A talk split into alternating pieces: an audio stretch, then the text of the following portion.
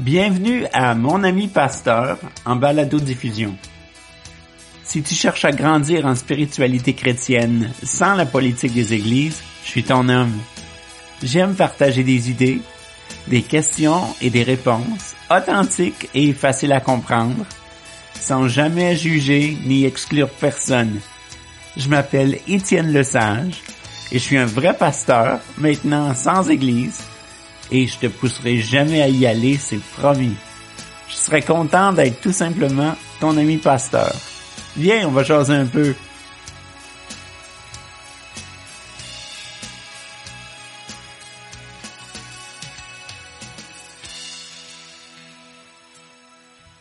Il n'y a pas si longtemps, une amie m'a envoyé une note me disant qu'elle avait été blessée par quelques-uns de mes propos qu'elle avait considérés comme étant racistes et qu'elle s'était sentie comme une moins que rien. Dès que j'ai lu le mot raciste, j'en revenais pas. Ben voyons donc. Je suis pas raciste, moi. Qu'est-ce que j'ai bien pu dire? Qu'est-ce que j'ai fait? Eh boy, c'est sérieux, hein? Mais le, le réflexe de mon esprit, ça a tout de suite été de vouloir commencer à écrire une réponse. Ben voyons. J'ai toujours considéré comme mon égal. Si j'étais raciste, j'aurais pas fait ci et ci et ça et ça et ça avec toi. Je t'aurais pas donné ci, ci et ça. J'aurais pas participé à ci, ci, ci et ça. C'est comme une défense automatique. Un réflexe que l'esprit a dès que quelqu'un peut faire allusion au fait qu'on participe à un genre de discrimination. On se dit, ah ben, les racistes sont mauvais. Moi, je suis pas une mauvaise personne, donc je peux pas être raciste. Mais ça, c'est pas de la bonne logique. C'est un raisonnement incomplet et inutile. Quand je me suis rendu compte que j'étais en train de m'y faire prendre, j'ai dit wow, wow, wow, minute. Étienne, prends un peu de recul, considère les faits. Fait numéro un, mon ami a jamais dit que j'étais un raciste. Elle a dit que j'avais dit quelque chose de raciste, qui l'avait blessé on oublie souvent de faire la différence et puis on se défend trop fort, on se referme et puis là, on ruine toute possibilité de compréhension mutuelle. Fait numéro 2. Oui, je me souviens de ce que j'ai dit, mais je comprends pas pourquoi c'est raciste. Donc, fait numéro 3. J'ai besoin d'avoir une conversation avec elle. Numéro 4, je suis hésitant parce que je sais que ce ne sera pas une conversation facile et qu'on va être mal à l'aise. Numéro 5, juste au cas où j'ai vraiment fait une erreur sans le savoir, j'ai besoin de le savoir maintenant, quoi et comment, pour m'assurer que je la fasse plus jamais? Je veux pas laisser les autres, moi. Je veux pas participer à la discrimination. J'en ai reçu en masse. La plupart des gens dans une situation comme ça se rendent pas à numéro 5 il reste pris avant. Si on ne permet pas à une conversation comme ça de se produire, si on n'écoute pas, tout le monde perd, et puis une relation qui prend un coup. J'aimerais ça te raconter une histoire qui implique Jésus. Euh, c'est dans les évangiles, tu peux la trouver dans Matthieu 15 ou Marc 7.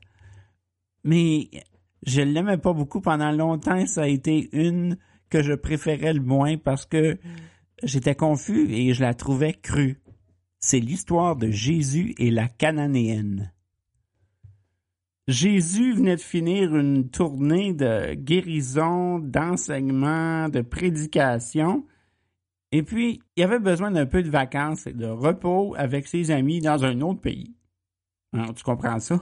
Jésus est allé avec eux au nord, dans les districts de Tyr et Sidon. Aujourd'hui, ça fait encore partie du Liban. Jésus devenait de plus en plus populaire de bouche à oreille et sa réputation commençait à s'étirer au-delà du territoire juif. Il y a une femme cananéenne d'une ethnicité différente qui a réussi à le trouver et puis qui est arrivée en courant en lui disant Jésus, Seigneur, fils de David, Oh, ça va pas bien. Ma fille est très tourmentée par un démon. Jésus a absolument rien répondu. Ses disciples se sont approchés de lui, puis lui ont dit Oh, Jésus, renvoie-la don. Dis-lui de s'en aller. Depuis tantôt qu'elle nous suit partout en nous criant après. Et Jésus a fini par dire à la femme, Moi j'ai été envoyé seulement pour les brebis perdues d'Israël. Mais la femme a persisté. Elle s'est prosternée devant lui, puis elle lui a dit encore, Seigneur, aide-moi. J'imagine que Jésus était tanné parce qu'il lui a dit, c'est pas bon de jeter la nourriture des enfants d'Israël aux petits chiens. Quoi? Euh, ben, ben, oui, t'as bien entendu. Euh, il lui a dit, mon travail, c'est seulement d'aider les gens d'Israël. Puis, euh, il l'a traité de chienne. C'est choquant d'entendre des mots comme ça dans la bouche de Jésus, qu'on connaît comme étant un, défenseur radical de l'inclusivité. Euh, est-ce que ça veut dire que Jésus n'est pas parfait? Que Jésus était pas sans faute, comme certains aiment dire? Tu sais, moi, j'aime ça quand le côté humain de Jésus émerge de temps en temps parce que si tout ce que Jésus disait, il faisait était toujours extrêmement divin et parfait, ben, j'aurais de la misère à croire que je suis inclus dans son histoire je peux comprendre que des fois, les pasteurs et les parents et beaucoup de travailleurs dans le domaine de la santé mentale peuvent avoir besoin d'une pause de temps en temps. Quand on essaye de sauver tout le monde, on finit par avoir beaucoup de fatigue de compassion.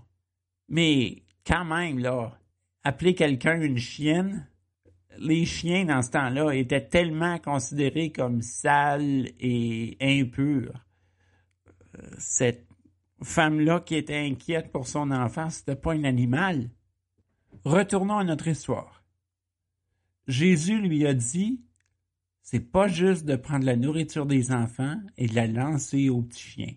Ensuite, dans une humilité vraiment surprenante, elle lui a dit, oui Seigneur, mais même les chiens mangent les miettes qui tombent de la table de leur maître. Et Jésus a dit, Wow! Femme, grande est ta foi. Il en sera fait selon ce que tu demandes. Et sa fille a été guérie instantanément de ce qui la troublait. Je ne sais pas ce qui se passait dans la tête de Jésus. Je ne sais pas ce qu'il pensait exactement. En fait, personne ne le sait. C'est pas dans le texte. Mais je pense que sa première réponse à la femme était pas mal raciste. Si j'avais été à la place de la femme, moi, je serais parti aussitôt avoir été comparé à un chien. Mais elle a fait ce que les personnes racialisées aujourd'hui sont encore obligées de faire pour nous elle avait seulement deux options malheureuses. Option 1, rien dire, rester blessée et perdre la foi dans l'espoir d'un monde plus juste pour elle et les gens comme elle.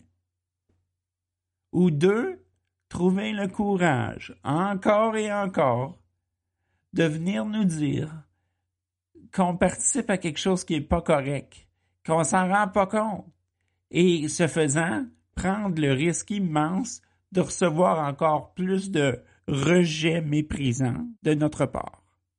Ce sont encore les victimes de la discrimination qui sont pas seulement poignées avec ça, mais poignées avec le fait d'essayer de nous éduquer et d'encaisser nos mauvaises réactions.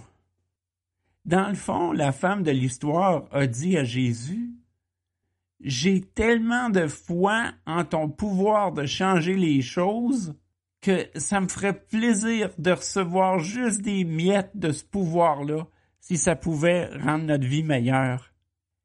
Et voici la meilleure partie de l'histoire. Jésus s'est ouvert l'esprit, il a réalisé qu'elle avait raison et il a changé d'idée, il a changé d'attitude. Il lui a accordé la guérison qu'elle demandait. Et ensuite, il a été capable de sortir d'où il était et d'aller guérir encore plus de gens où il était. Jésus a commencé à faire des miracles pour tous à l'extérieur de son pays grâce à cette femme-là qui l'a forcé à réfléchir à son attitude un peu raciste. Imagines-tu si Jésus avait refusé de l'écouter? Imagines-tu tout le potentiel d'espoir qui aurait été gâché? Et sa contribution aurait été bien petite, juste en Israël. Quand les personnes racialisées nous demandent de reconnaître notre contribution dans le racisme qui leur cause encore de faire face à beaucoup plus d'obstacles que nous, la majorité blanche, ils veulent faire ça pas seulement pour eux-mêmes, mais pour améliorer la vie pour tous. Ils savent que s'ils nous accusent d'être des méchantes personnes racistes, on les écouterait pas et on résisterait sans fin. C'est pas ce qu'ils font. Tout comme la femme qui a rencontré Jésus, ils sont assez braves de nous dire qu'on a le pouvoir de se joindre à eux pour améliorer les choses, pour guérir les choses, guérir les gens. Mais on doit commencer par être prêt à écouter pour vrai, à piler sur notre orgueil et vraiment essayer de comprendre pour améliorer la vie et participer à ajouter de l'espoir dans le monde, pas en enlever. Mon ami, je sais ce que c'est la discrimination. Je sais comment on se sent. Je sais comment ça détruit l'espoir. J'ai été souvent jugé et maltraité dans ma vie assez souvent. Bon, moi, j'ai jamais été une victime du racisme systématique. Quoique, j'en ai eu un petit avant-goût. Euh, tu sais, moi, je suis un pasteur blanc, gay, handicapé, et je suis francophone dans une culture dans laquelle je n'ai pas été élevé. Et quand j'ai commencé à travailler dans le sud de l'Ontario, il y a beaucoup de gens qui me, qui me disaient dans les églises Oh, on t'aime tellement, mais il faut qu'on te débarrasse de cet accent-là. Il y en a qui ont même refusé de me laisser célébrer des funérailles pour leur famille parce qu'il disait qu'il ne me comprenait pas. C'est pas mal exagéré. OK, j'ai un accent quand je parle anglais et espagnol. On a tous un accent local. Mais de là à dire que mon anglais est incompréhensible, c'est complètement absurde.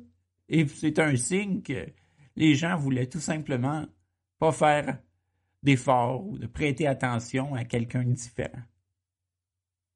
Tout ça pour dire que j'ai jamais été une grande victime du racisme, mais j'ai été souvent victime du capacitisme. Ça, c'est la discrimination liée à ce que tu es physiquement capable de faire à cause de mon handicap.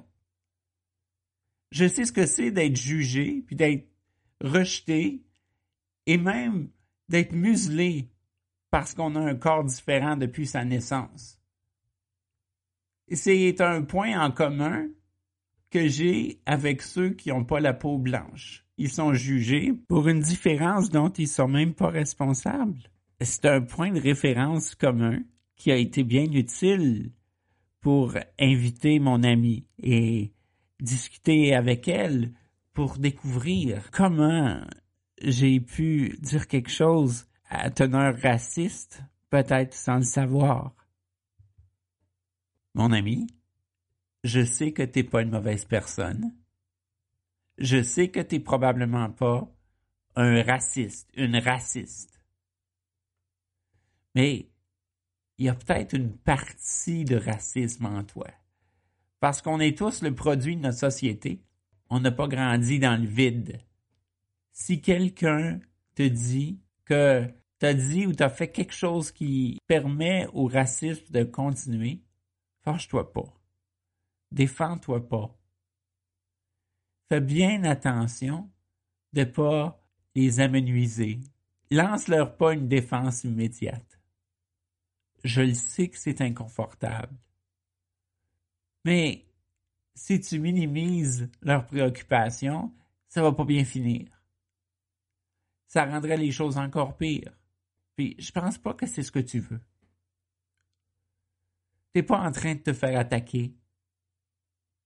Ce qu'on te donne, c'est une opportunité. On te demande d'écouter et te donner une chance d'être assez humble pour changer tes idées, ton comportement. Jésus l'a fait, je l'ai fait, même si c'était pas mal inconfortable au début. Mais ça ouvre la porte à tellement de bien, à tellement de guérison et d'espoir au-delà de notre souffrance. On a tous besoin de ça. C'est pas mal urgent. Manque pas cette chance-là, si elle t'est donnée. Mon ami, prends bien soin de toi et des autres autour de toi. Oublie pas Dieu qui est là. Et souviens-toi qu'à ce moment même, tu es béni. À bientôt.